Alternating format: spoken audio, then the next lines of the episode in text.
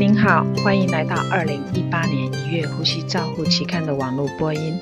我是刘金荣呼吸治疗师，代表期刊主编 Richard Branson 为您进行中文网络播音。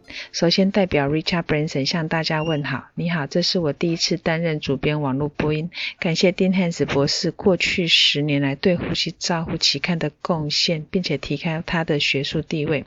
也感谢丁汉斯博士对我的指导，让我有机会跟随他成为编辑。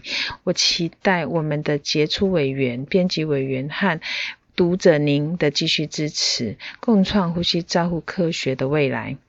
第一篇文章是由卡卡列等人回顾分析十四年每日自主呼吸试验 （SBT） 和每日镇静中断对 ARDS 病人住院住在 ICU 的时间和通气治疗所需要的时间的影响。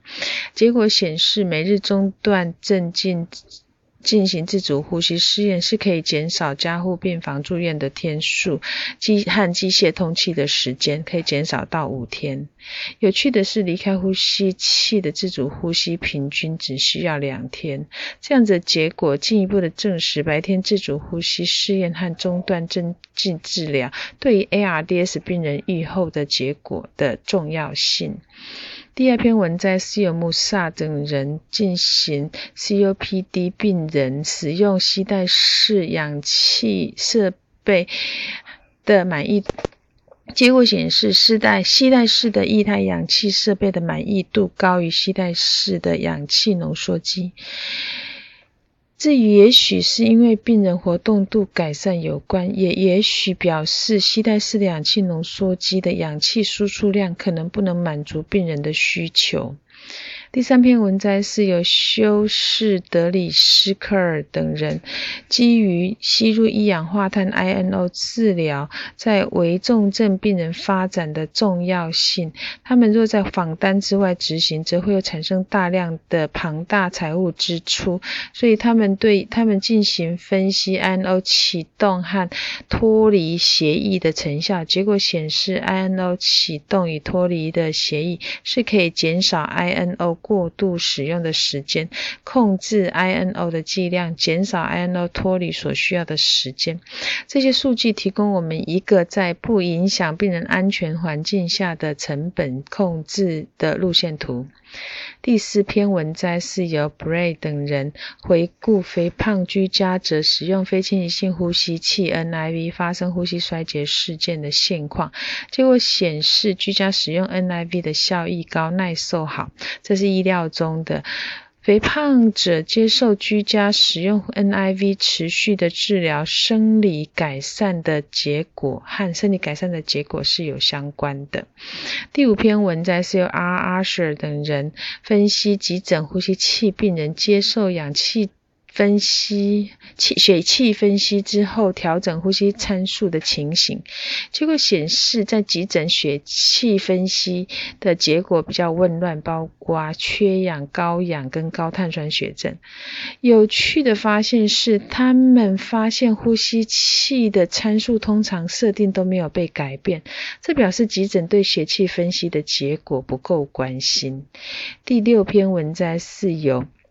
Heita Pogro 等人分析出院进出院后出院时进行三十天再入院评估模式的成效。这是一个重要的指标。目前这个指标跟健保申费申申申报有关。结果显示，年龄大于六十五岁受试者使用他们这种模型优于 CMV CMS 模型。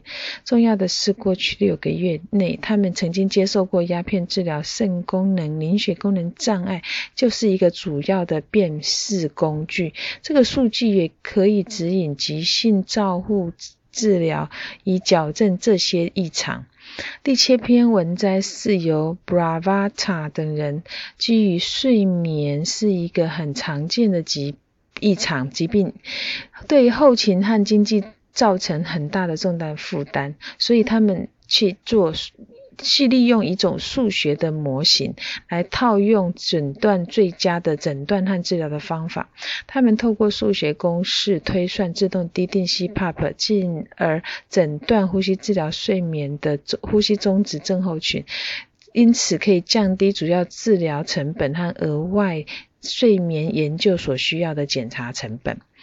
第八篇文摘是基于生理变异性的一个重完整生理系统的标志，而缺乏可变性预示着功能障碍。因此，拉全穆拉等人利用心率变异性 （HRV） 评估 NICU 受试者在对拔管的反应。他们认为 HRV 可能有助于预测拔管后两小时失败率的一个重要因子。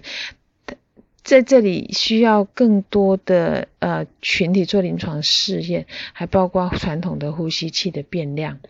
第九篇文摘是基于最近一些证据显示，母亲的压力可能会影响到儿童过敏，所以因此作者是。Smajta 等人去评估三百七十对母子，发现这个母亲压力的确是会增加儿童哮喘的风险。那这些数字证实，母亲的幸福感是可以有效的预防儿童气喘发生。第十篇文摘是由 G. Murnari 等人，他一基于他们认为够目前是够的。ZOLD 的概念是 COPD 诊断、分类和治疗的国际标准。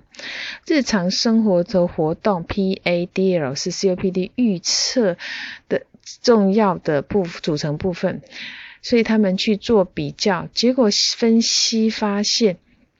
使用修改后的医学研究委员会的呼吸困难量表，会比使用 PEDL 更能够预测 PADL。在这样子的分类，COPD 的病人他的身体症状，用来分析病人的身体症状的一个很重要的参数。第十一篇文章是由 Formigia 等人分析吸烟对吸气肌肉的影响。性能的影响，他们将吸烟者与非吸烟者经过匹配之后，发现研究分析比较结果发现，吸烟者持续的最大吸气压力比较低，这可能跟呼气末容量增加有关系。所以作者认为，最大吸气压力有更强的呃效度来区分这个吸气肌肉的能力，来检测。这个吸烟与吸气肌肉功能障碍之间的相关性。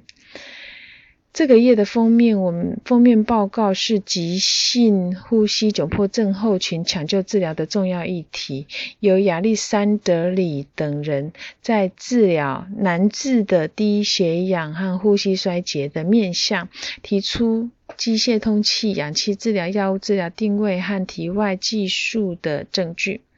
最后，贝克尔等人的是贝克尔等人的文献重论，详细的说明呼吸治疗师的价值主张。他们利用 PRISMA 指南进行一项荟萃分析，包括二十八篇研究论文，详细介绍了呼吸治疗相关的成本节节省，详细的描述出呼吸机械通气的疾病管理的重要常见的话题。研究行为不一致，妨碍了荟萃分析的意义和的结果。而这些信息应该作为研究人员和专业人员的路线图，进行高质量的研究，确定呼吸治疗师为病人的照护带来的价值。以上是一月份的呼吸照护期刊中文网络播音，由中国呼吸。中国医药大学呼吸治疗学系的金融呼吸治疗师翻译，朱嘉诚呼吸治疗师的修稿与审稿。如果你想进一步的了解原文的内容或过去的议题，请您上美国呼吸照护期刊 www 点 rcjournal 点 com。你也可以借由网络的订阅，自动收到未来的网络播音议题。谢谢您的参与，再见。